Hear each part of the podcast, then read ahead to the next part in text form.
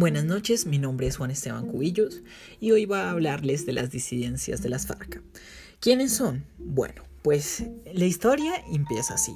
Tras cuatro años de negociaciones en La Habana, Cuba, los equipos de negociadores del gobierno de Colombia y las FARC llegaron a un acuerdo para poner fin al conflicto de más de 50 años en el país. Sin embargo, así como el acuerdo causó divisiones en la sociedad civil colombiana, que rechazó el acuerdo en un plebiscito el 2 de octubre, también hubo desacuerdos en el grupo guerrillero. Se trata de frentes de las FARC que no aceptaron desmovilizarse, es decir, ir a las zonas veredales, entregar sus armas y hacer el tránsito hacia la vida legal, como un civil normal, como lo disputa el acuerdo. Las FARC y el gobierno señalan a estos guerrilleros como disidentes y su decisión de seguir armados los pone en oposición al acuerdo. Según la Procuraduría, se trata del Frente 1 Armando Ríos y el Frente 7 que operan en los departamentos del Neta y Guaviare.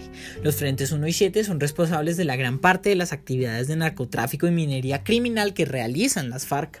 Su continuación en la violencia con la, manifestación reciente exige al país la claridad absoluta del secretariado de las FARC y del presidente Santos, cosa que ya actualmente es Iván Duque y todavía seguimos en esta problemática, afirmó la Procuraduría en un comunicado de julio de 2016.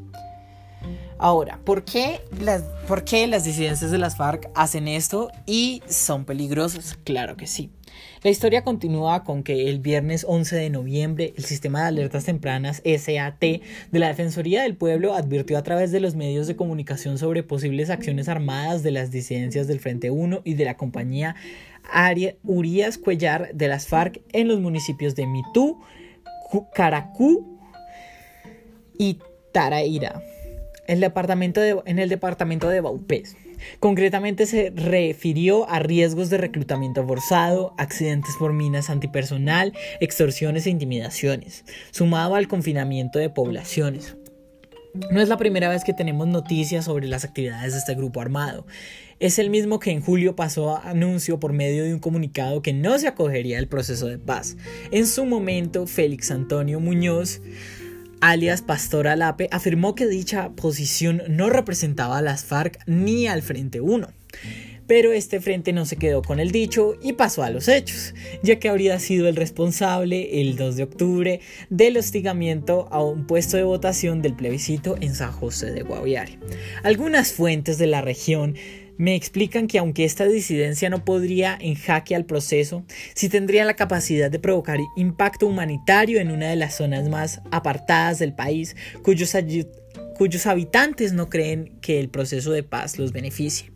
Por el contrario, temen que sus territorios, históricamente desarticulados del resto de la nación, sigan a la merced de economías criminales, mafias internacionales y nuevas formas de violencia criminal.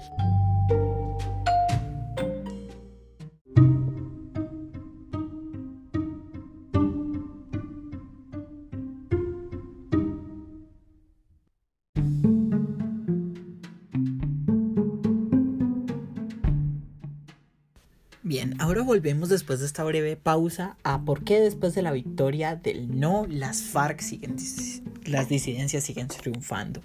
En la coyuntura actual el debate sobre disidencias adquiere un nuevo matiz, ya que no se trata solo de reconocer que este es un fenómeno propio de estos procesos y que deberá ser asumido como parte de las nuevas manifestaciones de violencia que vivirá Colombia en los próximos años.